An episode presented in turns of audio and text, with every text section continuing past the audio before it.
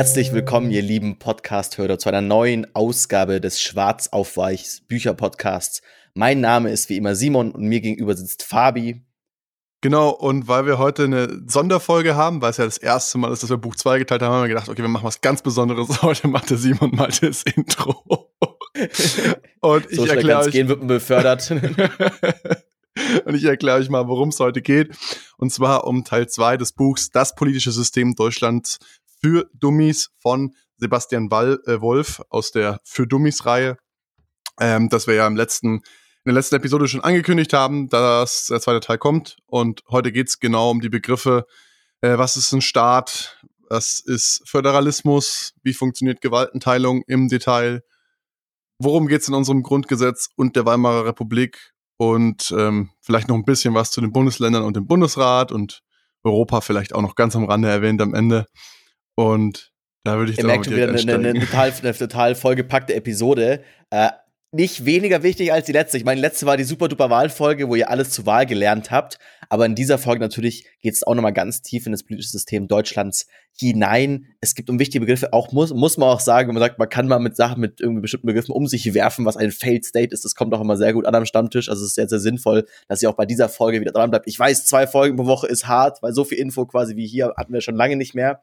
Deswegen starten wir auch gleich rein. Was ist denn überhaupt ein Staat oder was macht ein Staat aus. Und da gibt, wird im Buch, also man, das Buch selber, da kommen wir auch diesmal, auch heute quasi am Ende dazu, zu der Bewertung. Was halten wir von dem Buch? Also unser klassisches Bücherbesprechungsding und nicht mehr nur Inhalt wie der letzten Folge. Und in dem Buch, der Autor selber zitiert sehr, sehr viel von viel verschiedensten anderen Wissenschaftlern, Politikwissenschaftlern. Und hier wird zitiert aus der sogenannten Drei-Element-Lehre des Staatsrechtlers Georg Jelinek mit Doppel-L, also ich glaube, das spricht man mit Jelinek aus, was quasi ein Staat ausmacht überhaupt. Also was ist ein Staat? Das ist immer so ein Konstrukt, wo man sagt, ah, Staat sagen wir immer alle, okay, der deutsche Staat, aber was genau denken sich die Politikwissenschaftler, was es ist? Es muss ein Staat, muss es erstmal ein sogenanntes Staatsgebiet geben. Also einen ganz klar abgegrenzten Bereich, der auch dauerhaft ist. Also sowas wie, dass man immer rumreist, sagt, okay, jetzt sind mal hier unsere Grenzen, sind mal da unsere Grenzen, gibt's eigentlich heutzutage in der Form nicht mehr, weil es ist, alles wurde so ein bisschen umkämpft. Es gibt immer noch verschiedene Gebietskämpfe auf der Welt, aber am Ende geht's darum, wo verlaufen Grenzen, bis wohin geht das Staatsgebiet eines Staates. Neben genau, dem Staatsgebiet Entschuldigung. Äh, dem Staatsgebiet braucht man ein Staatsvolk. In dem Staatsgebiet braucht man ein Staatsvolk, genau, das wollte ich auch gerade sagen. ähm, und in dem Staatsvolk, da geht's im Prinzip darum, ähm, dass es ein gemeinsames Bewusstsein gibt. Ähm, der entsprechende Fachbegriff lautet kollektive Identität, um mal aus dem Buch zu zitieren. Und das ist so ziemlich ähm, eigentlich ihr, wir, alle Leute, die in dem Staat wohnen und die sich auch als Teil dieses Staates fühlen. Und ähm, dabei sind Aspekte eben ganz wichtig wie eine gemeinsame Sprache, eine gemeinsame Religion, Geschichte oder auch Kultur und Werte was hier auch immer noch so ein bisschen, ich meine, das, das, kennt man auch von uns und irgendwie, ja, ist immer die Frage am Ende, wer ist ein Staatsbürger, wer gehört quasi zum Staatsvolk, wer hat einen deutschen Pass? Also eigentlich auf den, bei den meisten Staaten der Welt ist es so, es geht darum, man muss Staatsbürger sein und nicht nur Einwohner des Landes, also nur in dem Land, im Staatsgebiet zu wohnen, reicht eigentlich in fast, ich weiß gar nicht, ob es irgendwann auf der Welt gibt, wo das ausreichen würde, aber im Normalfall reicht es nicht aus, sondern muss selbst, man muss nochmal einen weiteren Schritt gehen und Staatsbürger ganz, ganz offiziell werden, um dann dieses Papier, dieses Plastik zu bekommen, was sagt, dass man zu diesem Staatsvolk eben dazugehört. Denn der Staat hat noch eine weitere, eine dritten wichtigen, wichtige Säule, was einen Staat ausmacht, nachdem wir quasi sagen, okay, es gibt ein Gebiet, auf dem Gebiet gibt es Menschen, dann gibt es die sogenannte Staatsgewalt. Und das heißt, dass in dieser dieses Staatsgebietes eine Instanz oder eine Autorität vorhanden ist, die bindende Regeln erlassen kann. Also Gewalt gar nicht mal im Sinn von mir auf die Nase hauen, sondern Gewalt im Sinn von Regeln durchsetzen. Wenn man das alles klappt durch irgendwie nett zureden und sagen, hey, du darfst hier nicht zu schnell fahren, dann ist es auch in Ordnung, aber quasi normalerweise auch gibt man dann das Gewaltmonopol an den Staat ab. Wir als Bürger sagen, wir geben das Gewaltmonopol an den Staat ab oder an eine Instanz ab, die äh, dann diese Gewalt ausübt, um die Regeln durchzusetzen. Was ihr vielleicht, hier der aufmerksame Zuhörer schon auch aus der letzten Folge mitbekommen habt, diese drei Punkte haben noch nichts mit Demokratie zu tun. Also es gibt es genauso, wenn man sich das quasi überlegt, okay, ein Staatsgebiet, ein Staatsvolk und eine Staatsgewalt gab's, gibt's in der Diktatur genauso, also gibt es dann genauso ein Gebiet, es gibt Leute, die da wohnen, es gibt halt dann einen Diktator, der die Gewalt ausübt oder gab es in der Monarchie vorher auch. Also es ist noch per se keine, kein Merkmal von Demokratie, dass es quasi eine Staatsgewalt gibt. Super schönes Wort, das ich da auch finde, ist dann die sogenannte Hegemonialgesellschaft. Das ist wirklich ein Wort, mit dem man um sich werfen kann und man ein bisschen klug wirken möchte. Was genau das, was genau das aus, Simon. Einmal, einmal muss ich auch brillieren. ähm, und zwar das, was genau das aussagt. Das sagt, es gibt quasi eine herrschende Klasse, die über eine andere Klasse herrscht. Und das kann sowohl eben wiederum irgendwie in einer Monarchie eine, eine, ein, paar, ein paar Adlige sein, ein König, der über den Rest der Bürger herrscht, oder auch in der Demokratie haben wir auch eine Hegemonialgesellschaft, denn die Politiker, die wir wählen, herrschen ja auch über den Rest des Volkes. Die sind zwar legitimiert durch das Volk an sich, trotzdem herrschen sie darüber. Und genau, das war so eine kleine, kleine Ausschweifung von dem her, das kam jetzt im Buch nicht vor. Das habe ich damals, als ich das einmal das Wort gelernt habe und gegoogelt habe, mich so drüber gefreut. Und deswegen immer, wenn es eine Politikdiskussion aufkommt, könnt ihr genauso klug tun wie ich. Genau. Ähm, und wenn es aber irgendwann nicht mehr klappt, dass ein Staat die Gewalt ausübt. Genau, dann spricht man von einem Failed State.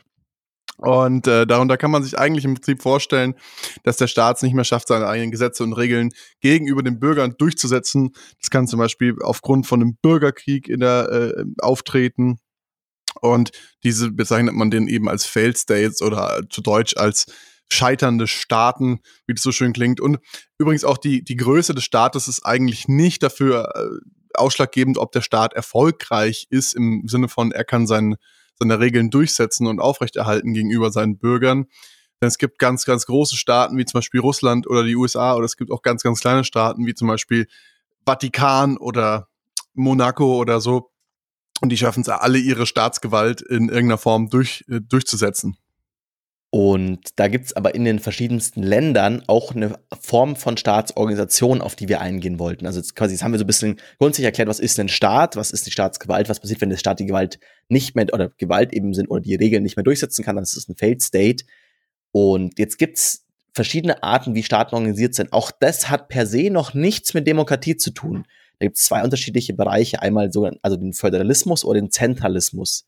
Föderalismus ist das System, in dem wir in Deutschland leben, dass quasi die einzelnen Bundesländer, also Teile der Föderation, vielleicht so ein bisschen Star Wars, Star Wars Begriff, ähm, quasi Teile, der, Teile des Landes, der verschiedenen Bundesländer auch noch sehr, sehr große Rechte ausüben dürfen. Im Vergleich zum Beispiel zu Frankreich, wo es ein zentralistischer Staat ist, wo alles, alle Macht, alle Regeln von der Zentralregierung in Paris ausgehen und die einzelnen ich weiß gar nicht, ob man das da Bundesländer nennt in Frankreich, aber halt die einzelnen Staatsgebiete eben keine weiteren Rechte irgendwie haben. Genau, und Deutschland ist eben aufgebaut aus vielen kleinen Bundesländern oder äh, Bundesstaaten. Ähm, dazu zählen eben die großen Bundesländer wie Baden-Württemberg, Bayern, NRW, aber eben auch die kleinen Stadtstaaten wie Berlin, Hamburg und Bremen. Und die Idee dabei ist eigentlich, dass diese, diese Bundesländer, wir werden wahrscheinlich jetzt einfach im Weiteren den Begriff Länder verwenden, so wie es auch im Buch passiert, diese Länder sind eigentlich an sich erstmal autonom und können ihre eigenen Regeln ähm, machen, eigene Gesetze beschließen und sollen zumindest großteils souverän bleiben gegenüber der Bundesebene, nämlich dann der Bundesrepublik Deutschland. Und ähm, die Bundesebene darf dann eben auch nur unter ganz bestimmten Bedingungen in die Politik der Länder eingreifen. Und ähm, Ansonsten sind die Länder sehr, sehr politisch selbstständig. Das nennt man dann ein föderalistisches Staatssystem und es ähm, hat einfach auch im Prinzip den Vorteil, dass alles ein bisschen dezentralisierter ist. Ist natürlich auch so, also im Vergleich zum Beispiel einem, zu einem zentralistischen System, wie es zum Beispiel in Frankreich vorherrscht, hat man auch ein bisschen, bis, im Englischen nennt man es Overhead, ein bisschen mehr Aufwand, Verwaltungsaufwand, weil vielleicht ist es so, okay, es wäre natürlich einfach zu sagen, wir haben eine große Polizeibehörde im Vergleich zu 16 einzelnen in den jeweiligen Bundesländern. Und natürlich ist es aufwendiger, da jedes Mal die ganzen Positionen gleich quasi zu haben und die gleichen Verwaltungsstrukturen aufzubauen, aber ist halt auch wieder eine, eine Form von Gewaltenteilung, eine Form von Aufteilung, dass okay, dass nicht alle Macht irgendwie bei einer Zentralregierung liegt. Und es ist hauptsächlich in Deutschland hat es was mit dem, mit der Historie Deutschlands zu tun, dass sich halt Deutschland mal ursprünglich zusammengesetzt hat aus einer Zollunion, dass es quasi verschiedenste kleine Fürstentümer gab, dann die Fürsten in Bayern, die Fürsten in Hamburg und so weiter und so fort, die gesagt haben, wir möchten uns gern zu einer, zu einer Zollnation zusammenschließen, damit wir quasi besser handeln können, damit wir alle mehr Geld verdienen können, damit wir alle besser leben können. Aber natürlich, weil wir das ja freiwillig machen, wollen wir natürlich nicht alle Rechte irgendwie abgeben. Das ist zum Beispiel auch so eine Sache, die man in Europa sieht. Also Europa ist ja ähnlich. Europa ist friedlich zusammengeschlossen, die Leute sagen von selber, wir wollen gerne Europa beitreten, wir geben bestimmte Rechte an Europa ab, aber wir möchten trotzdem noch einige Rechte behalten, im Vergleich zum Beispiel zu anderen Ländern, die halt sehr stark durch irgendwelche Bürgerkriege ähm, quasi geformt wurden und dann halt der damalige Sieger gesagt hat, okay, ich habe jetzt gewonnen, ich bin jetzt der Ober, ich bin jetzt der Oberking, ich mache jetzt die Gesetze für, für, den, für das gesamte Staatsgebiet und eben, also dadurch kann man so ein bisschen auch oftmals anhand der Form, wie der jeweilige Staat aufgebaut ist, sich die Historie ein bisschen herleiten, wie der Staat zustande gekommen ist oder ursprünglich. Ich meine, so die Bundesrepublik Deutschland, da gab es ja davor auch schon mal irgendwie die Weimarer Republik und verschiedene vorher, also eigentlich die Weimarer Republik, also eine, eine Form davor, die eben halt durch einen friedlichen Zusammenschluss halt irgendwie kam. Und dadurch ist halt dieses Punkt, dass ich, ja, ich mag, ich mag hier mitmachen bei eurem Club, aber komplett alle meine Rechte will ich nicht abgeben. Und dadurch hat sich dieser Föderalismus auch quasi historisch entwickelt. Genau, und ähm, wenn ihr euch noch ein bisschen an euren Geschichtsunterricht erinnern könnt, ähm, deutsche Geschichte ist ja relativ umfassend behandelt worden, zumindest bei uns in der Schule damals. Ähm, die Weimarer Republik ist ja dann irgendwann gescheitert und dann gab es das Dritte Reich und dann den Zweiten Weltkrieg. Und nach dem Zweiten Weltkrieg war Deutschland ja aufgeteilt in vier Besatzungszonen, nämlich die Alliierten, Russland, ähm, Frankreich, UK England und ähm, USA, wenn ich wenn es noch richtig im Kopf habe. Und ähm, die drei Westmächte haben dann die Bundesrepublik Deutschland mitbegründet, wohingegen Russland die Deutsch-Demokratische Republik äh, begründet hat. Und so gab es dann die Situation eben, dass wir zwei deutsche Staaten hatten und ähm, diese Bundesländer, die dann in den Demo DDR quasi waren, die wurden dann 1990, sind der Bundesrepublik wieder beigetreten. Und genau dafür gibt es auch eine Klausel im Grundgesetz, wo wir vielleicht noch kurz drauf eingehen werden gleich. Ähm, jetzt haben wir das Thema Gewaltenteilung noch gar nicht abgeschlossen, da wollte ich jetzt noch mal kurz einhaken. Und zwar, ähm, es gibt verschiedene Formen der Gewaltenteilung. Es gibt die horizontale Gewaltenteilung, die hatten wir in der letzten Folge schon besprochen. Also wer nicht weiß, was damit gemeint ist, ähm, nochmal kurz umrissen. Die gesetzgebende Gewalt, die Legislative, die ausführende Gewalt, die Exekutive und die rechtsprechende Gewalt, die Gerichtsbarkeit die äh, Judikative. Aber es gibt eben auch eine vertikale Gewaltenteilung. Das heißt zum Beispiel eben, wie gerade angesprochen, es gibt einen Bundesstaat und es gibt darunter liegend die Länder und dann gibt es die Gemeinden und dann gibt es die Kommunen. Und die Staatsmacht ist quasi eben genau zwischen dieser zentralistischen Organisation auf der Bundesebene und der niedrigeren Organisation, quasi den niedrigeren Organisationsebenen in der Länderebene oder in der Kommunalebene aufgeteilt. Und das waren jetzt schon die beiden, die man so ein bisschen immer kennt und man sagt, ah, Gewaltenteilung, klar, das eine habe ich aus der Schule mir irgendwie eingebläut, irgendwie mit den drei Säulen, dann okay, Bundesländer und äh, dann quasi die Bundesrepublik, kann man sich auch irgendwie, hat man auch irgendwie noch im Kopf. Jetzt gibt's da noch zwei weitere, die ich, also das war auch so eine Sache, die habe ich jetzt im Buch ganz, ganz neu gelernt, die war mir vorher nicht bewusst, also man, wenn man über nachdenkt, macht absolut Sinn, aber eine weitere Form der Gewaltenteilung ist die sogenannte funktionale Gewaltenteilung heißt, dass nicht, zum wieder bleiben wir beim Beispiel Merkel, weil sie immer noch in der aktuellen Regierung sitzt, Merkel über alle Ressorts die volle Verfügung hat und machen kann, was sie möchte, sondern dass quasi verschiedene Minister und verschiedene Behörden verschiedene Aufgaben bekommen. Auch wieder, um vorzubeugen, dass eine Person zu viel Macht bekommt. Das ist so eine Sache, die wir halt aus den vorherigen Systemen gelernt haben von, ja, einer Person viel Macht geben, viel Macht, hat eine hohe Verantwortung und eventuell auch Macht missbraucht. Braucht. Deswegen wollen wir diese Verantwortung auf viele Schultern aufteilen, damit das bestmögliche System für alle Bürger rauskommt. Das ist aber Diese schön, schön sneaky Spider-Man zitiert gerade. Uncle, Uncle Ben. ähm, und also diese funktionale Gewaltenteilung, das sagt, okay, das ist eben die einzelnen Aufgaben des Staates werden nicht auf eine Person vereint, sondern im Vergleich zu eben vorher, wo es wieder irgendeinen Gottkönig gab, der für alles zuständig war, wo er einen jeweiligen Tag lang Bock hatte, sondern es wird quasi auf einzelne Personen verteilt und dadurch wird, auch, wird die Macht in viele Hände gegeben. Und ein weiterer Punkt, auch eben für mich ganz neu jetzt eben in dem Buch, die sogenannte temporale Gewaltenteilung, dass die ganzen politischen Wahlämter ja immer nur auf eine bestimmte Zeit sind. Also man wird auf vier Jahre zum Beispiel in der Bund Bundesregierung wird man auf vier Jahre gewählt. Klar, man kann wiedergewählt werden, aber rein, also es ist nicht so, okay, ich bin einmal Bundeskanzler geworden, dann bleibe ich das bis zum Tod, wie der Papst, sondern es wird quasi nur auf eine bestimmte Zeit angelegt, dass es solche auch so ist, okay, so nach dem Motto, ja, okay, vier Jahre, vielleicht bekommt man dann den jeweiligen blöden Mann oder die blöde Frau da an der Spitze nicht weg, aber nach vier Jahren wird's, erledigt das System sich von selbst, weil eben dann die Macht wieder neu verteilt wird. Und das sind diese vier Formen der Gewaltenteilung, die zwei klassischen, horizontal und vertikal. Und dann diese für mich eben neuen funktionalen Temporalen, die absolut Sinn machen, aber die einem erstmal gar nicht so im Kopf sind. Aber sehr spannend, darüber auch ein bisschen unser System nachzudenken, wie irgendwie da eben darauf aufgepasst wird, dass nicht eine Person zu viel Macht bekommt. Genau, und genau das alles ist im Prinzip festgelegt in unserem Grundgesetz. Dann das, das regelt die demokratische Grundordnung der Bundesrepublik und wurde eben nach dem Zweiten Weltkrieg 1949 verfasst von den Gründervätern äh, der Bundesrepublik Deutschland äh, mit dem Ziel eben, wie du gerade gesagt hast, nicht mehr einer Person so viel Macht zu geben, wie es vorher eben in der Weimarer Republik und in der, im Dritten Reich eben dann quasi aus dem Problem in der Weimarer Republik begründet eben der Fall war. Und ähm, das, das Grundgesetz hat verschiedene Abschnitte, ähm, auf die wir jetzt mehr oder weniger genau eingehen, wahrscheinlich eher weniger genau, weil die Folge natürlich auch zeitlich irgendwo einen Rahmen haben muss. Aber, ich meine, dafür könnt ihr ja das Buch lesen. Wir sind immer noch ein Bücherpodcast. Wir stellen euch ja quasi nur das Buch vor, damit ihr, wir müssen ja nicht Seite für Seite hier zitieren. genau. Aber im Prinzip, der wichtigste Abschnitt für uns als Bürger ist eigentlich der Grundrechtsabschnitt. Ne? Das sind die Artikel 1 bis äh, 19 oder irgendwie so um den Dreh, wo eben geregelt wird, hey, die Würde des Menschen ist unantastbar, du hast das freie Recht auf Entfaltung deiner Persönlichkeit alle Menschen sind gleich vor dem Gesetz und keiner darf diskriminiert werden. Jeder darf die Religion ausüben, die er möchte. Jeder darf den Beruf ergreifen, den er möchte. Und, und, und diese ganzen Grundrechte, die sind alle im Grundgesetz geregelt. Und wenn jetzt zum Beispiel die Politik herkommt, ne, Thema Corona, und versucht, eure Grundrechte einzuschränken, dann muss sie da ganz triftigen Handlungsgrund für haben, in dem Fall die Pandemie, dadurch ist das Ganze begründet. Ansonsten sind diese äh, Gesetze verfassungswidrig, also gegen das Grundgesetz und werden dann eben vom Verfassungs vom Bundesverfassungsgericht gekippt oder für ungültig erklärt.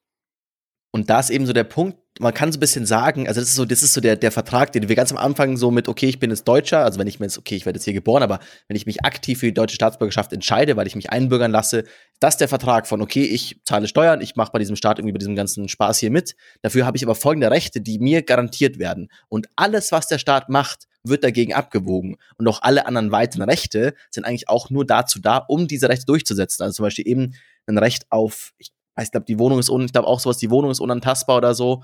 Ähm, ist quasi ein Grundrecht, dass okay, quasi ihr müsst, ihr müsst ein Dach über Kopf haben und dann diese einzelnen Rechte wie, okay, euer Vermieter darf euch nur mit drei Monate Kündigungsfrist irgendwie rausschmeißen. Äh, das ist dann alles wieder nur darauf zugerichtet, um die Organisation der Grund, des Grundrechtsschutz einfacher zu machen oder noch geregelter zu machen. Aber alles in, ist quasi in diesem, diesem doch sehr kurzen Papier, was damals irgendwie verabschiedet wurde, ähm, dargelegt und das, was ihr quasi an dem Staat als, als sagt, okay, das ist unsere, unsere Abmachung, ich habe diese Rechte, dafür mache ich, mach ich bei diesem Staat hier mit und der Staat garantiert euch das. Und da ist einfach auch interessant, zum Beispiel auch die, das ist so ein bisschen, das finde ich immer ganz interessant, das ist so, also auch kommt auch im Buch öfters vor, Politik ist natürlich sowohl die Durchsetzung der Politik durch den Staat, Gewalt, Polizei und so weiter, Regeln, Verordnungen, aber ganz, ganz viel in Politik und was auch sehr, sehr wichtig ist, ist die gelebte Politik, die gelebte Demokratie, wie sehr die Bürger an die Demokratie glauben, wie sehr die Bürger die für die Demokratie einstehen. Also auch sowas wie, okay, die Grundrechte sind im Vergleich zum Beispiel zu der Weimarer Republik davor, ist es in, in der deutschen, deutschen Grundgesetz so, dass die Grundrechte ganz am Anfang stehen, einfach um zu zeigen, äh, ja, das ist das Wichtigste, was wir hier haben. Das Wichtigste ist der Schutz unserer Bürger, das sind eure Rechte. Obwohl das, wenn die ganz am Ende stehen würde, würde es auch nichts ausmachen. Die wären deswegen nicht weniger wert vor dem Gesetz, aber einfach zu, also so eine gelebte Politik zu sagen, hier, das ist das Allerwichtigste. Und das ist so, wie es irgendwie hier auszuschauen hat. Und das, einfach, dass die Bürger auch sagen, boah, ja, das ist, da, darauf poche ich.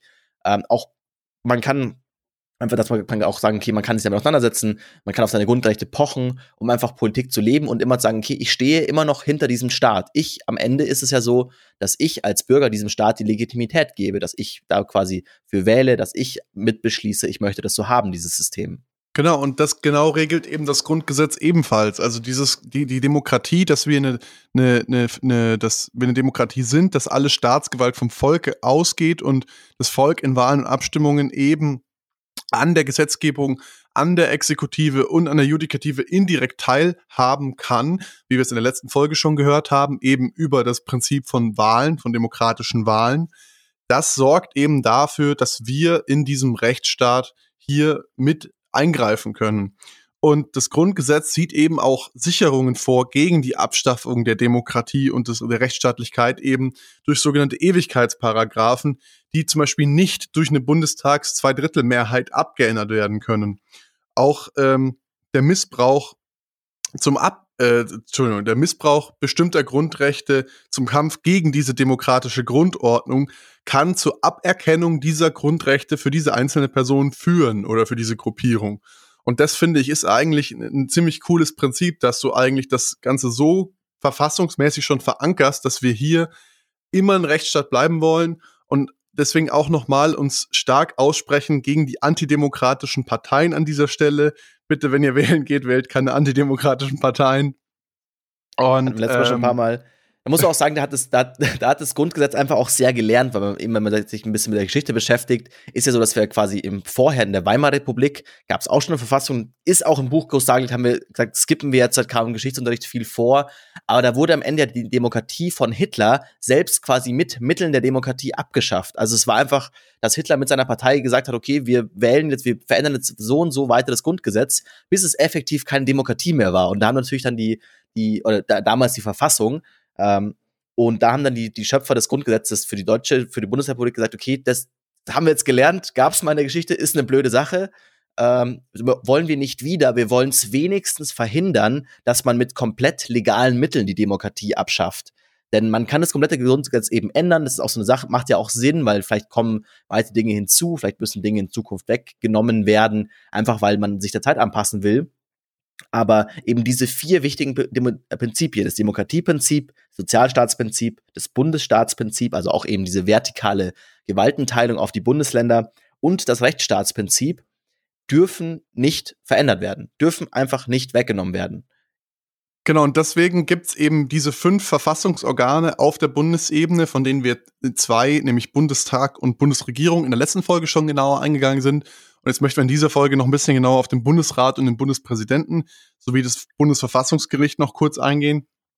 Und ähm, der Bundesrat beginnt eigentlich hier in dem Fall schon auf der Länderebene. Wie vorhin schon erwähnt, wir haben äh, Bundesländer in Deutschland, die selbst organisiert sind. Und die Bundesländer dürfen äh, Abgeordnete oder Vers Versandte oder wie sagt man, Abgesandte in den Bundesrat entsenden. Und ähm, die verschiedenen Bundesländer haben dann je nach Größe ähm, ein, ein verhältnismäßiges Stimmrecht sozusagen. Also ich glaube, da geht es um Einwohner. Zum Beispiel Bayern und NRW haben sechs und, und Bremen zum Beispiel hat nur drei Stimmen, ähm, wenn es zu Abstimmungen im Bundesrat kommt. Und ähm, im Regelfall werden eben Beschlüsse im Bundesrat immer mit der absoluten Mehrheit äh, der Stimmen gefasst. Das heißt also, mindestens die Hälfte der Leute muss für eine, also bei einer Abstimmung dafür stimmen, um eben äh, den Beschluss zu fassen. Und das ist eben auch so, dass im Gesetzgebungsprozess eben die Länder immer mit involviert sind. Also wenn ein neues Gesetz von der Bundesregierung, also jetzt eben wieder auf Gesamtdeutschland-Ebene gesehen, äh, verabschiedet werden so, soll, dann wird bei bestimmten Gesetzen muss der Bundesrat zustimmen. Das ist dann ein zustimmungsbedürftiges Gesetz. Zum Beispiel wenn äh, Ressorts ein, in Ressorts eingegriffen wird, die dem Bundesländern unterstehen, wie Bildung zum Beispiel, wenn irgendwas in der Bildungspolitik verändert werden soll, irgendwelche Gesetze, dann ist es, weil es eben ein Teil der Bundesländer ist, was oftmals auch bemängelt wird. Aber so, dann quasi muss der Bundesrat zustimmen und wenn er sagt, nee, das wollen wir so nicht, dann geht das Gesetz auch nicht durch. Einfach, um auch wieder vorzubeugen, dass der Bundestag, also quasi das, die zentrale Einheit in Berlin, anfängt, den Ländern komplett reinzuregieren und den Ländern Rechte irgendwie wegzunehmen. Dann gibt es noch andere Gesetze, das sind dann quasi diese nicht zustimmungsbedürftig, da kann aber dann der Bundesrat ein Veto einlegen. Kann das Gesetz nicht komplett verhindern, aber kann den Prozess sehr, sehr stark verlangsamen und damit einfach auch dann das öffentliche Aufmerksam, die öffentliche Aufmerksamkeit auf diesen, auf vielleicht ein Gesetz, was irgendwie schwierig ist äh, oder schlecht vielleicht für die Bürger sein könnte, äh, legen. Einfach um auch wieder diese vertikale Gewaltenteilung noch mehr zu leben und auch schon irgendwie im Gesetzgebungsprozess zu verankern, damit nicht auf einmal wir morgen aufwachen und es heißt, okay, Bundesländer gibt's nicht mehr, äh, habe ich jetzt entschieden, äh, ich irgendwie als Bundes Bundeskanzler Simon und auf einmal haben wir diese vertikale Gewaltenteilung abgeschafft. Einfach eben, hier ist das Grundgesetz sehr, sehr darauf ausgelegt, dass wir eine wehrhafte Demokratie haben, dass es sehr, sehr schwer ist, die Demokratieprinzipien zu untermauern. Muss man auch sagen, ich glaube, das ist eine Sache, wo Deutschland sehr, sehr profitiert von, dass wir doch noch eine sehr, sehr junge Demokratie sind. Ich meine, vielleicht zum Beispiel zu den USA, äh, sind wir natürlich viel, viel jünger, weil halt durch den Zweiten Weltkrieg irgendwie halt alles immer so einmal, einmal Reset und alle zurück auf Start quasi geschickt wurden und wir da quasi aus vergangenen Fehlern lernen konnten, auch aus Fehlern vielleicht aus den anderen, anderen Verfassungen, zum Beispiel der, der USA, dass da ein Präsident so unglaublich stark ist, mächtig politisch, um einfach hier eine wehrhafte Demokratie zu schaffen. Genau, und der Bundesrat ist nicht wie der Bundestag auf vier Jahre gewählt, sondern ist so ein dauerhaftes Verfassungsorgan. Ich bin mir jetzt gar nicht sicher. Ich glaube, da geht es dann tatsächlich um die Landtagswahlen. Bei jeder Landtagswahl sozusagen werden die Abgesandten für den Bundesrat vom jeweiligen Bundesland mitbestimmt.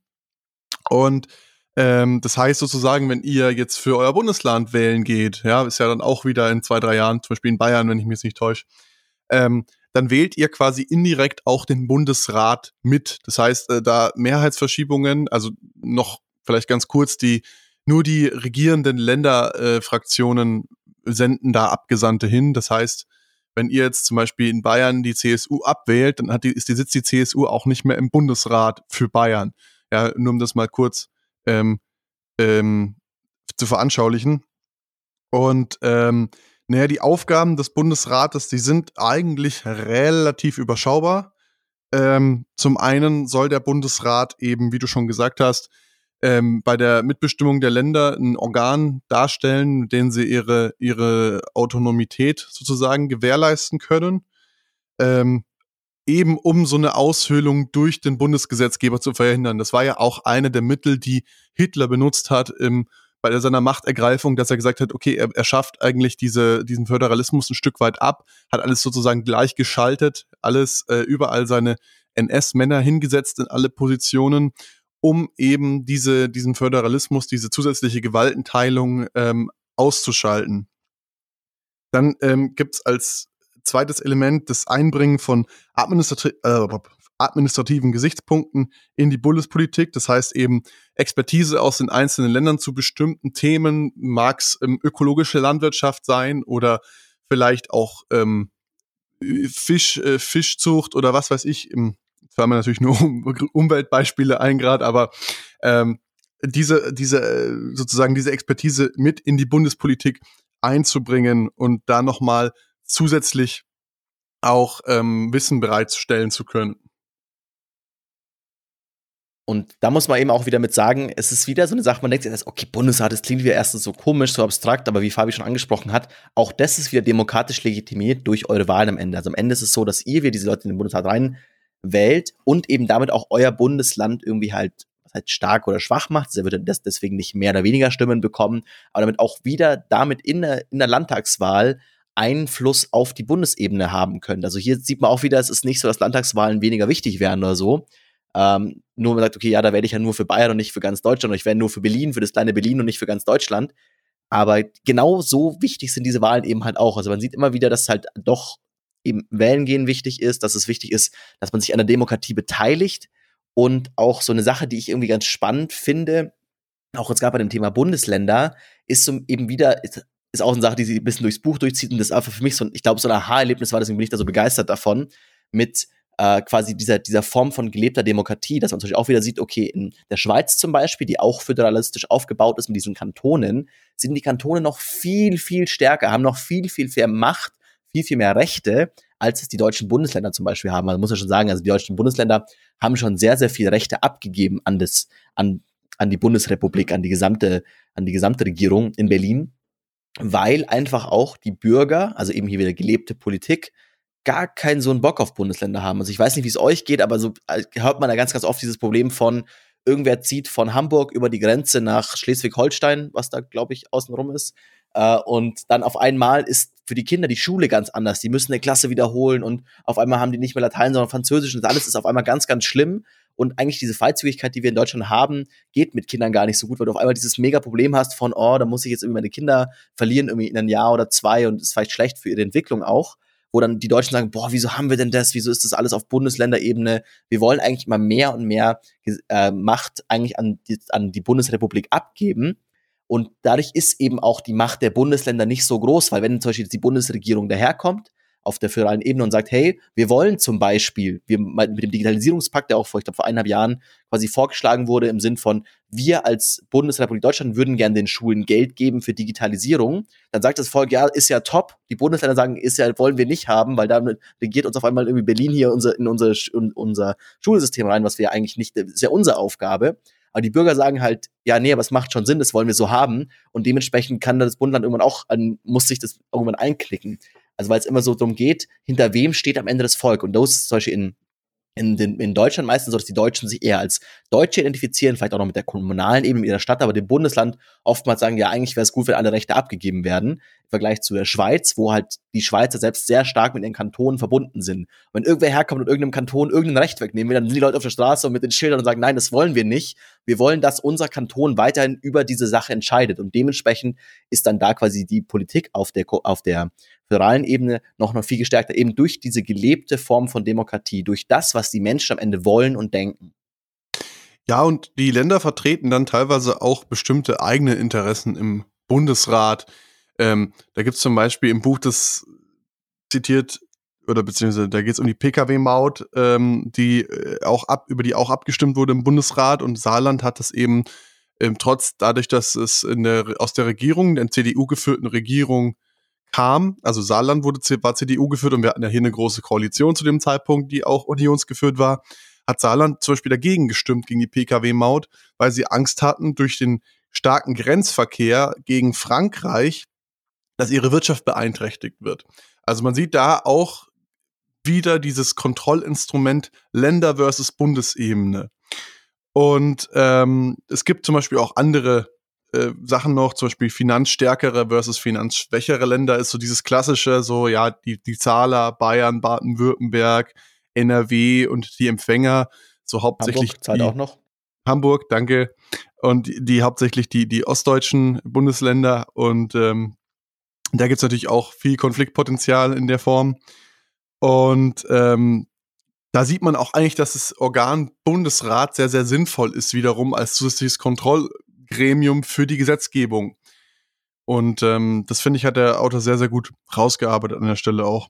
Ähm, ich würde jetzt einfach direkt übergehen zum, zu, zu den weiteren Verfassungsorganen, weil sonst, dass wir hier mal ein bisschen, bisschen vorwärts kommen. Ähm, noch zum Bundespräsidenten. Der bildet nämlich eigentlich unser Staatsoberhaupt, hat aber de facto kaum wirkliche Macht in der Exekutive, gehört aber zur Exekutive, wird durch den Bundestag auch gewählt, plus zusätzliche, da gibt es so ein spezielles, äh, so einen speziellen Wahl, äh, Wahltage sozusagen, wo noch zusätzlich aus den Bundesländern einzelne Leute hinges hingesandt werden, um für den Bundespräsidenten abzustimmen.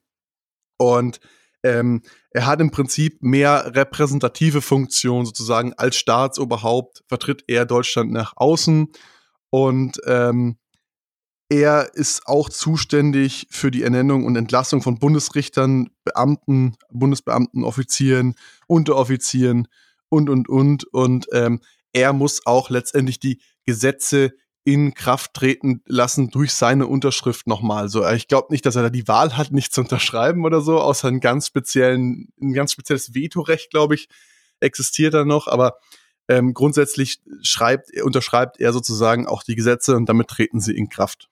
Das ist auch wieder so eine Sache, die eben aus der Weimarer Republik gelernt wurde, wo es einen sehr starken Bundespräsidenten gab, ein sehr starkes Staatsoberhaupt, wo man gesagt, okay, das ist damals schlecht gelaufen, das wollen wir diesmal nicht. Aber es war doch so ein Ding von, okay, wir wollen weiterhin einen Präsidenten irgendwie haben, das ist eine, oder das ist eine Instanz, die wir gut finden. Und eben, es gibt schon auch da wieder eine Form von Kontrollfunktion, weil der Präsident erstens überparteilich gewählt wird, also auch wenn er oftmals natürlich irgendwie Parteimitglied ist, weil meistens das politische Establishment irgendwie halt in Parteien organisiert ist, soll, ist die Aufgabe des Bundespräsidenten überparteilich zu agieren. Und zum Beispiel, wenn halt ein Gesetz wirklich ganz, also wenn der Bundespräsident dagegen ist, kann er es nicht wirklich verhindern. Am Ende muss er es immer irgendwann unterschreiben, aber er kann halt zum Beispiel sich hinstellen, eine große Fernsehansprache machen und seine Meinung erklären, weil er halt doch eine repräsentative Funktion hat für das Volk und halt zum Beispiel sagt, hey, das ist alles so blöd. Und wenn es dann der Bundespräsident damit schafft, das Volk zu mobilisieren, dann wird das Gesetz ja vielleicht noch geändert oder geht vielleicht nochmal in den Bundes Bundestag. Und eine sehr, sehr wichtige Aufgabe, die es quasi gibt, ist, wenn der Bundestag aufgelöst werden soll, also im Fall eines konstruktiven Misstrauensvotums oder eben auch nach einer Wahl, wenn es nicht zu einer Koalition kommt, wenn es quasi nicht, wenn keine Regierung gebildet werden kann, dann ist so die Stunde des Bundespräsidenten, wo er wirklich mal so ein bisschen was Wichtiges äh, politisch von politischen Einfluss irgendwie machen kann, dass er zum Beispiel eben bei einem konstruktiven Misstrauensvotum das den Bundestag auflösen kann, den Bundestag auflösen kann, äh, den, die Bundesregierung auflösen kann und ähm, da quasi halt irgendwie eingefasst gleich bei den, bei den Wahlen, aber sonst ist es eben nur eine rein repräsentative Funktion. Und als letztes Verfassungsorgan, was wir letztes Mal ja auch schon ein bisschen angeteasert haben, ist das Bundesverfassungsgericht oder halt quasi die, die, ähm, die Gerichte, das sich darum kümmert, dass die gesamte Bundesregierung auch wieder in der Kontrollfunktion, klassisch wie es Gerichte machen, an das Grundgesetz halten. Ist im Vergleich zu den meisten anderen Gerichten ein Gericht, was auf Bundesebene organisiert ist. Die meisten Gerichte, Oberverwaltungsgerichte, Landesgerichte sind alle immer auf Länderebene organisiert. Das ist eine der Aufgaben der Länder, quasi die Gerichtsbarkeit, das durchzuführen aber eben das Bundesverfassungsgericht nicht und kümmert sich dann eben darum, dass wenn Verfassungsbeschwerden kommen, zu checken, ist das folgende Gesetz quasi verfassungs, ist es verfassungsgerecht, ist es zulässig. Ganz interessant, man kann jetzt nicht im Vergleich wie zu vor einem Familiengericht, kann kein Privatbürger sagen, ja, okay, das ist alles blöd, ich gehe vor, ich vor das Bundesverfassungsgericht. Das, den Weg gibt's nicht, es ist keine Möglichkeit. Eine Möglichkeit des Bundesverfassungsgerichts quasi zu aktivieren, haben nur andere Gerichte. Die können sagen, hey, ich irgendwie habe ich das Gefühl, das Gesetz, ich bin mir nicht ganz sicher, ob das mit unserer Verfassung übereinstimmt. Ich gebe das mal nach Karlsruhe, dass das quasi überprüft wird. Und jetzt machen wir mal Pause hier in meinem Gerichtsverfahren. Ich warte, bis es aus Karlsruhe die Antwort wiederkommt und dann schaue ich, ob es eben angewendet werden darf oder nicht. Aber dass ein Bürger direkt hingeht, ist es nicht möglich. Genau, und die Richter werden meistens ähm, zum Bundestag, äh, vom Bundestag eben gewählt und äh, müssen mindestens 40 Jahre alt sein und Volljuristen, also das ganze hauptberuflich ausüben und dürfen auch maximal 68 Jahre alt sein. Und das Gute ist, und das finde ich eigentlich immer gut, wenn es sowas in der Politik gibt, es gibt keine Wiederwahl. Das heißt, die Amtsdauer ist bei denen zwar relativ lange, nämlich zwölf Jahre, aber die können dementsprechend wirklich nur nach ihrem Gewissen auch arbeiten. Das ist in meinen Augen auch ein Problem im Bundestag zum Beispiel, weil wir ja eben dieses Problem haben mit den Parteien ja, Abgeordnete wollen wiedergewählt werden, brauchen die Unterstützung ihrer Parteien, sind aber per Gesetz eigentlich nur ihrem eigenen Gewissen äh, unterstellt, müssen aber de facto trotzdem nach den Interessen der Parteien handeln, um ihre Wiederwahl zu sichern. Also finde ich eigentlich ein ganz cooles Konzept zu sagen, okay, es gibt keine Wiederwahl, aber da gibt es auch unterschiedliche Meinungen dazu. Und ähm, ja, für was ist das Bundesverfassungsgericht zuständig? Du hast es schon gesagt, ein Stück weit ähm, ist es zuständig für Verfassungsstreitigkeiten zwischen den anderen Verfassungsorganen, eben zwischen Bundestag, Bundesregierung ähm, und ähm, im Prinzip haben alle Arten der Prüfung irgendwie damit zu tun, ist das, was da gemacht wird, im Sinne des Grundgesetzes oder, oder verstößt, äh, verstoßen bestimmte Verhaltensweisen oder neue Gesetzesnormen eben gegen diese Grundgesetznormen und ähm, dann werden diese eben für verfassungswidrig erklärt. Und als, also es ist kein offizielles Verfassungsorgan, es ist auch keine offizielle Gewalt, aber was man auch immer noch so sagt, als die vierte Gewalt, also eben nach neben Exekutive, Legislative und Judikative, ist, sind die Medien, sind die Zeitungen, sind die Radiosender unseres Landes, die die Bürger informieren. Auch die übernehmen eine wichtige Rolle in unserer Demokratie. Und da gibt's in Deutschland ein bisschen was Besonderes. Es gibt, also wir haben nicht sowas wie einen Staatsfunk oder so, wir haben sogenannte öffentlich-rechtliche Medien. Staatsfernsehen. Ja, genau, ist immer ein wichtiger Unterschied, weil es ist immer sowas irgendwie, ah, Systemmedien, bla bla bla, was ja auch von vielen Leuten, die tatsächlich sich oftmals in nicht so, nicht so balancierten Quellen irgendwie informieren, äh, quasi dann immer so gesagt, okay, ja, das ist ja alles nur, sagt ja quasi nur, was der Staat irgendwie sagt und so, und auch diese GEZ-Abgabe, diese GEZ-Steuer und so weiter, wird quasi immer gesagt. Aber das ist ein ganz spezielles System, was wir in Deutschland eben haben, dass wir einen öffentlich-rechtlichen Rundfunk haben, der selbst finanziert ist. Also eben ist es keine Steuer, die GEZ geht eben direkt an den öffentlich-rechtlichen Rundfunk. Und der ist damit auch wieder unabhängig, weil im Vergleich eben zu einem wirklichen Staatsfernsehen, der irgendwie Geld von der Bundesrepublik bekommen würde, kann der, kann die ARD, ZDF, die ganzen öffentlichen Medienanstalten können halt sagen, ja, hey Leute, ist mir egal, ob mich die Merkel jetzt mag oder nicht. Ich kann hier sagen, was ich will, weil ich habe erstens Pressefreiheit und auch in der gelebten Pressefreiheit. Ich bin nicht finanziell abhängig von Politik. Ich bin nicht finanziell abhängig von Unternehmen. Ich muss niemanden nach dem Mund reden. Das ist einfach eine Sache, das ist was, was, was wir in Deutschland als besonderes System haben, dass wir eben nicht nur private Sender haben, die durch Werbung sich finanzieren müssen und dementsprechend doch auch irgendwie immer von Unternehmen etwas abhängig sind oder ein Staats, Staatsfunk, wie es in anderen Ländern auch gibt, der vom Staat abhängig ist, haben wir hier eine unabhängige, ja, vierte Gewalt ist ein bisschen hochtrabend, aber eine unabhängige Instanz, die uns informieren soll und uns politisch, politisch bildet. Ja, aber man kann schon von der vierten Gewalt sprechen, finde ich, weil gerade die Meinung, die politische Meinung wird sehr, sehr stark geformt von den Medien. Und ähm, im öffentlich-rechtlichen Rundfunk gibt es da nochmal eine Besonderheit, weil die müssen alle politischen Strömungen relativ gleichmäßig abdecken in ihrer Berichterstattung. Das heißt, die können nicht nur ähm, Berichte jetzt über die, zum Beispiel die Grünen zeigen, weil nur weil der Redakteur, der Chefredakteur dort ähm, zuständig ist für die Grünen äh, oder Fan ist von den Grünen. Und ähm, die müssen, die sind da ein Stück weit verpflichtet, eben dem, äh, dem, den, den quasi den politischen Strömungen äh, eine ähnliche Brandbreite zu bieten. Das Ganze gilt aber nur für die öffentlich-rechtlichen. Die privaten Medien können im Prinzip, wie du schon sagst, tun und äußern, was sie möchten, denn auch quasi die Meinungs- und Pressefreiheit ist ein Grundgesetz in Deutschland und das ist auch wichtig, weil das, das verhindert sozusagen, dass Leute für, für ihre Meinungsäußerung bestraft werden können in irgendeiner Form. Auch da hat man eben gelernt von den vorherigen Systemen, das wollen wir nicht nochmal erleben, das wollen wir nicht nochmal haben. Deswegen garantieren wir das euch Bürgern als Grundrecht. Ihr dürft hier immer sagen, was ihr wollt und äh, könnt dafür erstmal nicht belangt werden. Mhm. Finde ich einen wichtigen Punkt, weil genau dieses immer sagen können, was man will, ist ja oftmals auch, also ich weiß, wie du es meinst, aber ist ja oftmals ein Fehlglaube, wenn man es aus Amerika so kennt. In Amerika gibt es keine Meinungsfreiheit. In Amerika gibt es eine, ein Recht auf freie Sprache, dass man, also Free Speech, dass man sagen kann, was man möchte. In Deutschland gibt es das nicht. Man kann in Deutschland nicht sagen, was man will. Man darf seine Meinung frei äußern, aber man darf zum Beispiel in Deutschland sich nicht einfach irgendwie auf irgendwie irgendwo hinstellen sagen und den Holocaust leugnen und sagen, das gab's alles so nicht. Man darf keine Fakten neu erfinden. Das ist alles keine Meinung. Man darf kein, also man, es ist nicht so, dass man, dass man wie Amerika das Ding hat, das Recht haben sagen, was man möchte. Und man kann auch ganz, also Trump durfte das alles, das, er durfte die Leute einfach anlügen, weil er durfte einfach von, von der Verfassung war ihm erlaubt zu sagen, was er will. Das wäre in Deutschland so nicht möglich. Einfach weil wir ein Recht auf Meinungsfreiheit haben. Eine Meinung ist aber nicht ein Faktum verbiegen oder lügen oder so. Das finde ich immer ein wichtiger Unterschied. Das ist oftmals so ein bisschen auch aus den, kennt man aus amerikanischen Filmen und so, aus amerikanischen Berichterstattung, ähm, dass es da ein bisschen verschoben wird, aber es ist eben in Deutschland nicht so. Ja, aber ich finde, also ich, das ist jetzt gar nicht, vielleicht habe ich mich da auch ein bisschen missverständlich ausgedrückt, aber ähm, das Grundding, was ich jetzt meinte, ist eher so, du darfst die Meinung immer frei äußern, aber je nachdem, was du halt sagst, musst du halt mit Konsequenzen rechnen, eventuell so. Das können natürlich auch nur äh, zum Beispiel sagen, der Simon findet mich dann blöd wegen dem, was ich gesagt habe, oder ähm, wie du schon sagst, Holocaustleugnung bis hin zu einer zu einer Straftat, glaube ich sogar.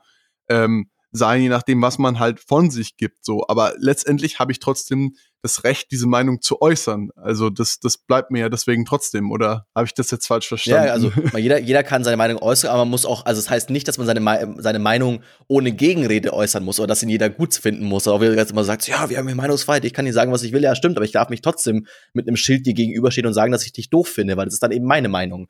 Und das ist so ein bisschen, also das finde ich, aber das irgendwie finde ich, fand ich so wieder so ein cooles Ding, was, wie man doch oftmals eben wieder gelebte Demokratie auch von Filmen und Fernsehen beeinflusst wird, weil wir halt so viele amerikanische Filme schauen, dass wir da andere Dinge im Kopf haben, als was es in Deutschland eigentlich tatsächlich irgendwie im Recht gibt. Aber eben, es ist eine, also erstens Meinungsfreiheit und auch Pressefreiheit wahnsinnig wichtig, auch Kunstfreiheit, wahnsinnig wichtige Rechte in Deutschland, die, glaube ich, sehr, sehr viel Gutes machen, für die wir auch, für die es sich auch zu kämpfen lohnt, wo es auch sinnvoll ist, mal zu sagen, hey, Vielleicht eben unterstütze ich auch mal einen öffentlich-rechtlichen Rundfunk, vielleicht zahle ich auch gerne GEZ. Vielleicht ist da mal ein Doku dabei, die wirklich sinnvoll ist und nicht irgendwie nur irgendwie, gerade die 115. Spieleshow, weil ich da währenddessen gut irgendwelche Produkte verkaufen kann, wie es halt oftmals eben im Privatfernsehen irgendwie dann doch passiert. Ich würde sagen, lass uns Europa überspringen. Wir machen ja eh noch quasi, es gibt sicher, in, ich glaube, in zwei Jahren ist dann Europawahl. Da machen wir eine super duper Europawahl-Folge. Dann machen wir nochmal Teil hier aus dem Buch, vielleicht nochmal weiter. Äh, holen uns einen von euch als, als Interviewgast, wenn ihr das Buch bis dahin gelesen habt und vielleicht noch ein bisschen nochmal Thema Europa, weil auch das ist so, also wird im Buch auch nur angerissen, dass natürlich Europa immer wichtiger wird, auch immer weiter und weiter in das deutsche Rechtssystem irgendwie ein rein regiert auch mit, was auch was sehr Gutes ist. Aber eben, das ist so ein großer Punkt und wir wollen da zu unseren Kategorien diesmal auch noch kommen, weil eben, wir sind ja dort noch irgendwie bei der Buchbesprechung so ein bisschen und nicht nur hier die Politik, Politik-Nerds. Aber ich muss sagen, also es, ich würde ich würd gleich reinspringen. Äh, in die, in die Bewertungen, wie es mir, es, mir so gefallen hat, was ich von dem Buch denke, ob ich es auch weiterempfehlen würde. Und da muss ich erstmal sagen, also Quellendichte ist ja unser, unser, ist ja unsere neueste, neueste Kategorie. Äh, muss man, gebe ich eine 5 von 5. Also ist alles irgendwie oftmals gut zitiert. Es sind hinten viele Quellen auch drin. Äh, der, die Person, also Sebastian Wolf, der Autor selber, ist Politikprofessor. Ich fühle mich hier sehr gut irgendwie, also sehr gut informiert und irgendwie wenig irgendwie halt, dass die Person versucht, mich zu überzeugen. Äh, Verständlichkeit würde ich tatsächlich eine 2 von 5 geben. Es ist zwar relativ leicht geschrieben, also die gewählte Sprache ist relativ leicht, aber ich, ich muss sagen, das Format von diesen für Dummies Büchern ist nicht 100% meins. Es wird sehr, sehr viel mit Listen gearbeitet und hier ein Einschub und da ein Einschub und irgendwie hier einen Kasten, der Zusatzinfo ist, den man aber nicht unbedingt lesen muss und so. Also ich finde, der, Le der Lesefluss wird ein bisschen gestört durch diese, durch dieses Format des Buches an sich. Da kann es, glaube ich, der Autor nichts dafür aber so ein bisschen halt so einfach dieses, dieser Style hat mir nicht ganz so gut gefallen.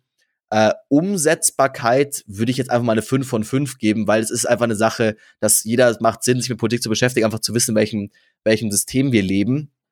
Ähm, fand, fand ich top, hat mir gut gefallen. Äh, würde ich es weiter verschenken? Ja, ich würde es weiter verschenken. Ich, ich weiß noch nicht an wen, aber irgendwann finde ich irgendwie irgendeinen 17-Jährigen, der gerade kurz vorm Abi steht, dem ich dieses Buch in die Hand drücke.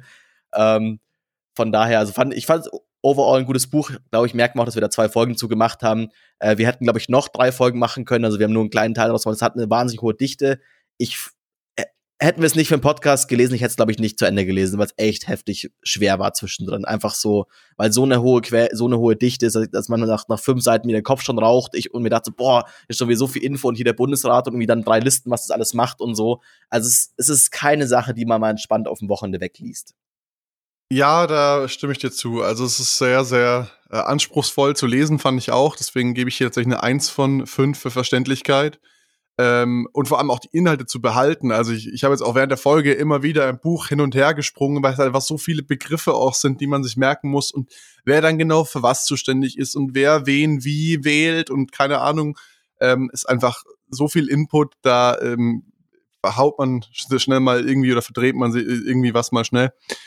Und ähm, bei Quellendichte muss ich sagen, ähm, bin ich mir nicht sicher, weil ich habe hinten drin tatsächlich gar keine Quellen gefunden. Aber ich hatte tatsächlich schon das Gefühl, dass, ich, dass es sehr, sehr gut recherchiert ist in der Form. Und da der, da der Autor auch Professor ist, gehe ich mal davon aus, dass es auch äh, gut recherchiert ist. Nur ähm, es ist halt überhaupt nicht direkt zitiert oder indirekt zitiert, außer im Fließtext, wo es dann mal gekennzeichnet worden ist.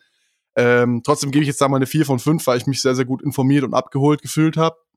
Und ähm, in der Umsetzbarkeit würde ich sagen, bin ich bei dir 5 von 5. Das, das sollte man eigentlich wissen als Bundesbürger. Was sind meine Grundrechte? Wie funktioniert unser Staat? Wie funktionieren Wahlen? Und das ist auch ein super Nachschlagewerk, um da nochmal irgendwie Wissen rauszuziehen, wenn man, wenn die nächste Bundestags-, die nächste Landtagswahl oder die nächste Kommunalwahl ansteht. Kommunalebene haben wir jetzt gar nicht behandelt. Ähm, ist auch wahnsinnig viel Input noch im Buch. Ich glaube, wir haben jetzt insgesamt vier Kapitel uns angeguckt von knapp 20 in den letzten zwei Folgen und ähm, es ist noch so viel zu erzählen einfach. Und es ist auch ein wahnsinnig spannendes Thema, eigentlich in irgendeiner Form zu wissen und zu verstehen, wie unser Staat funktioniert. Und deswegen da auch ganz klar eine, eine 5 von 5. Und ich muss aber sagen, da mit dem Format vom Buch bin ich bei dir. Das mit den Listen und dem Fließtext hat mir nicht so gefallen. Und deswegen würde ich das tatsächlich nicht weiter verschenken, das Buch. Ja, glaube, sind wir doch aber ziemlich, ziemlich auf einer Linie. Also eben für euch zur Wahl, super duper Sonderwahlfolge, hier die Infos, auch bisschen Background. Eben, wenn ihr es noch lesen wollt, äh, gibt's, wir haben es natürlich in, in den Shownotes, haben wir euch den Link irgendwie auf Amazon verlinkt, sonst gibt's bei jeder Buchhandlung äh, eben diese für Dummies-Reihe, kennt man ja auch irgendwie das große gelbe Ding. Äh, eben, ihr habt mal ein bisschen was vor, wollt euch ein bisschen, es ist definitiv ein Buch, wo ich jetzt sehr, sehr gebildet dabei rauskomme. An der Bücher, wo ich sage, ich habe wirklich sehr viel mitgenommen. Und ich denke, es könnt ihr auch, ich glaube, wenn ihr es jetzt heute am Freitag lest, ihr bekommt es nicht mehr vor der Bundestagswahl hin. Also von daher, glaube ich, müsst ihr euch doch über den Podcast hier informieren oder vielleicht noch über andere Online-Quellen. Äh, auch hier wieder der Punkt, hatten wir letztes Mal schon angesprochen. Ich meine, jetzt ist Freitag, vermutlich für Briefwahl seid ihr jetzt zu spät dran, aber falls ihr es noch nicht, falls ihr es noch nicht vorhabt, äh, dann geht man vielleicht am Sonntag nicht ins Kino, sondern geht vielleicht doch wählen. Ist wichtig, ist irgendwie halt, haben wir auch gesagt, Demokratie lebt von der gelebten Demokratie, dass ihr da Bock drauf habt, dass die, dass die Bürger dahinter stehen. Was wir auch in letzter Folge natürlich hatten, ist, es ist auch euer Recht, nicht wählen zu gehen. Halten wir jetzt für nicht so sinnvoll, außer eben, wenn ihr irgendwie vorhabt, irgendwas rechts von der CDU, CSU zu wählen, dann könnt ihr von uns aus gern zu Hause bleiben habt ihr auch hier bei dem Podcast nichts verloren. Äh, dann von, von daher äh, würde ich damit sagen, gute Wahl am Sonntag. Mal schauen, was dabei rauskommt. Ich bin gespannt. Es ja, hast, hast du schon, hast du schon Briefwahl gemacht? Ich habe schon Briefwahl gewählt, natürlich. Ja, ich habe auch Briefwahl bevor, gewählt dieses Jahr. Be be bevor wir die letzte Wahl aufge äh, bevor wir die letzte Folge sogar aufgenommen haben, glaube ich, ganz, ganz früh war ich dran.